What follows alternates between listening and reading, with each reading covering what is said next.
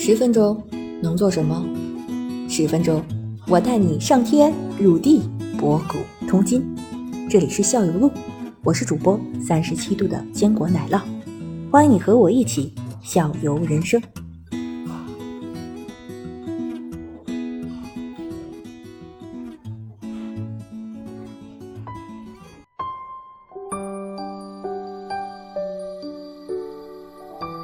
您是刚下课吗，艾玛老师？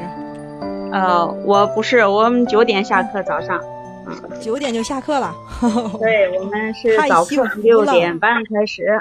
嗯嗯，嗯，九点下课，然后九点到现在这段时间呢，就是呃吃饭休息啊。休息。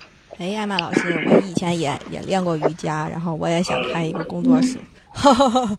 哇塞，每个人都有，只要练瑜伽的人，每个人都有一个开一个工作室的愿望。都都有人，就跟喝过咖啡的人想开咖啡馆一样，就像对对对，特别常见。是。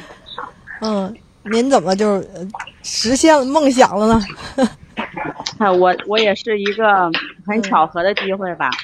呃，嗯我是因为就一直教课嘛，就到处跑课，然后教着教着呢，就是正好认识一帮学生，然后呢又想自己练习，没有场地，嗯然后就是说自己租个地方，然后换大一点儿的，就给大家提供练习的地方吧，就这样。刚开始我们就是这种心态去练习的，然后结果呢，练着练着人还挺多的，嗯，就这样开的瑜伽馆，也也一不小心就坚持了这么多年。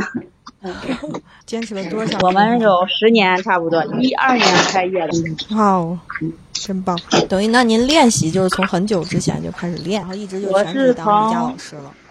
对，我是从零七年吧，差不多开始接触，刚开始也是在健身房，哎，就觉得还可以，但是在健身房吧，也就是也不知道练的是个啥。然后呢，就那时候天天又看报纸嘛，我我对自己有一个有一个小规划，就是每年呀学一样我没接触过的东西，什么都学，学不会学的会的人就说。嗯嗯，对，我就想着每年都学一个，结果呢，就看那报纸，一看有那个教那瑜伽教练培训班的，嗯。我一看这离我们家还挺近的，过去看看吧。嗯。然后呢，就去，到那儿呢，我都记得当时特别傻，问人家一句话，因为当时就觉得女生嘛应该柔软一点，就这样。我小时候吧，家里条件有限，也没有就是跳舞呀，没有这些基础嘛，就觉得女生应该柔软一点。然后呢，我就问人家，我说，我就交完这个钱，我学完，我能不能手摸着脚？对，要求一点都不高，对，要求一点都不高。然后当时人家说可以，我一想这就行，这这就是我，我是目的性特别明确的那种人，图像性哦明白很明确。这就是您的初心。对。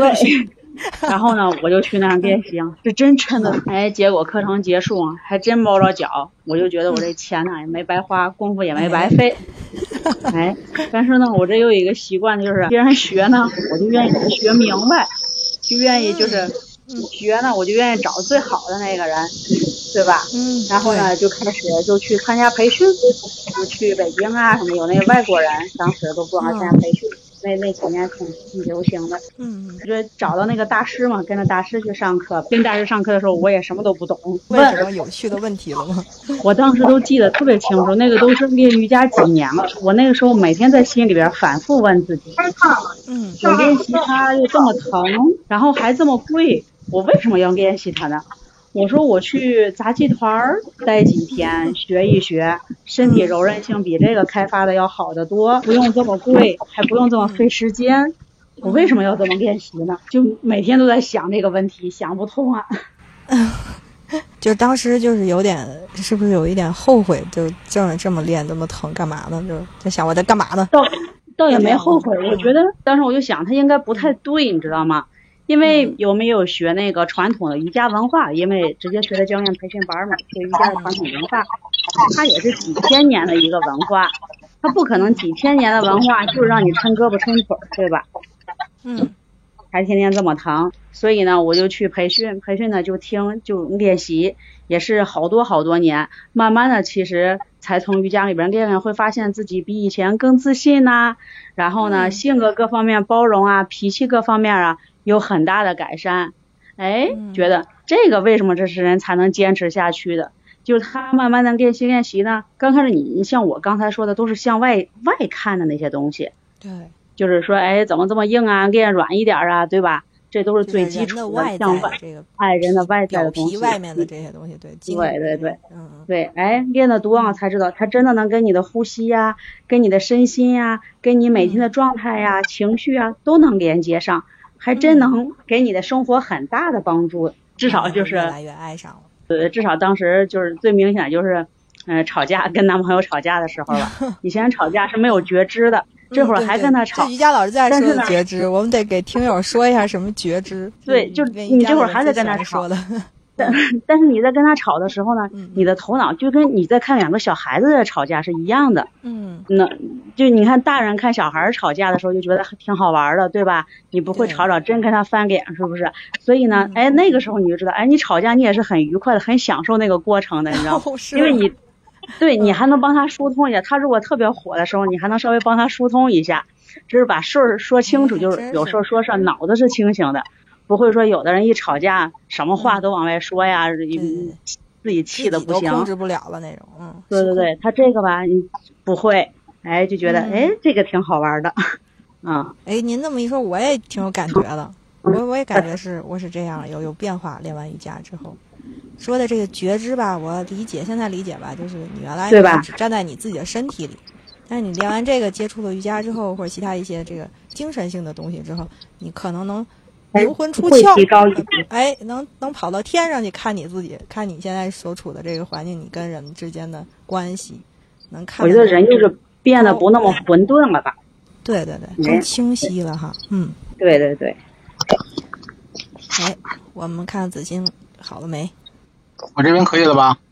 可以了，就是你那个稍微有点滋滋的声音要注意点。你现在已经有那个滋滋滋那滋的声音了，的声音是空调，空调的声音嗯。关掉。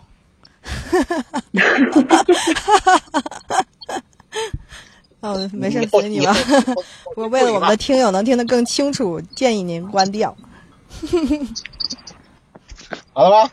嗯，好了，行，聊吧，没关系。我我看看后期，我估计是不太行，还是会有杂音。没事，我我们那个跟艾玛老师也聊得很开心啦。我也了解了一下艾玛老师从什么时间开始练习的，怎么就慢慢爱上瑜伽了。林同学，您作为一个没有从来没有练过瑜伽，还认为瑜伽是在抻筋的男士，有什么想发表的？首先，那个艾文老师，你要给我解释一下，因为什么叫瑜伽？什么是瑜伽呀？呃对，因为为什么？为什么你你你是这样？，yoga，为什么我对于我的理解来说，这个瑜伽它就是在抻筋呢？因为嗯我最早知道这个瑜伽这个东西的时候，是在大概是八八年、八九年，八八年、八九年是什么时候？那个时候中央一套下午四点钟的时候，有有对对有一个节目叫嗯《正大综艺》。啊，哦，正大综艺的前面是一些个答题过程，然后后边呢会有一个会放一个海外的电视剧，在这中间应该是在中间会有一位教练，就是讲瑜伽课，每天每次可能有我估计可能有对对，就是一个一个海外的，他是在什么呢？基本上要不就是？在海是不是带着啊花环的坐在海对对？带花环那个 那个，然后说话 大陆这种方式的，然后我也是从然后那个就说那个就叫瑜伽，对，那个我就感觉那就是胳膊腿儿都都是是怎么叠都行，所以我认为瑜伽就是一个抻筋，就是在抻筋。嗯，对，我是最早的认最识就就最最早就是那个误导。嗯，嗯对，那个时候我记得那那个人，我记得就是带着花环，然后手脚上都抹花环，然后脸上那个那个非常浓的那个红嘴巴，那那那种浓的样子。对然后基本上就 是抻腮红筋的样子。对对对对，是那样的。然后然后艾玛来给我们解释一下，瑜伽是什么瑜伽是什么？我觉得就是瑜伽，就是每天嘛，就是花上一点时间跟自己单独待一会儿，每天花一点时间，嗯就是照顾一下，就是你身体就是嗯看不到的地方。就比如说，嗯现在我们有很多人，对吧？每天光想着吃什么呀、喝什么呀、怎么打扮自己呀、怎么跟人社交啊，对吧？这些都是能看得到、摸不到的。但是呢，我们还有很多地方是我们那个都是看得见的，对吧？还有很多是根本看不见的东西，比如说是呼吸，还有就是大脑，看你大脑你有没有安静的时候。其实我们我们的人每天很少有静下来跟自己大脑待一会儿的时间，真的是。然后就是比如说冥想，对吧？也咱也不需要说刻意的你去冥想，只是就是稍微的放空一下，然后呢，感觉一下你自己就可以，就是看看你内在的情绪，对吧？唤醒你的潜意识，这些都是看不到摸不到的。所以呢，瑜伽就是让你进入一个这样的一个状态，让你进入到一个自己，怎么说呢？就是进入到一个自己的新的世界吧，就是你从没有静停下来过，让你能停下来关照关照自己的内心，这个就这么简单。您说的特别好，就是我，但是我每天，比如说我坐，就是在下班之后自己坐在车里放空那一会儿，就相当于练瑜伽了，然后放空一会儿再上楼。不是对自己带也可以算是瑜伽，对吧？广义的也可以，也可以算是放空，跟自己就是真正的往内看。其实瑜伽叫什么呀？还有一个瑜伽叫内观，也可以算为瑜伽的一种，就是往内看。就什么都不做，呃，就是保持一个姿势不动。其实你说你什么都没做，嗯，也不太对。你是如果什么都没做的话，那个叫躺平。对 没错。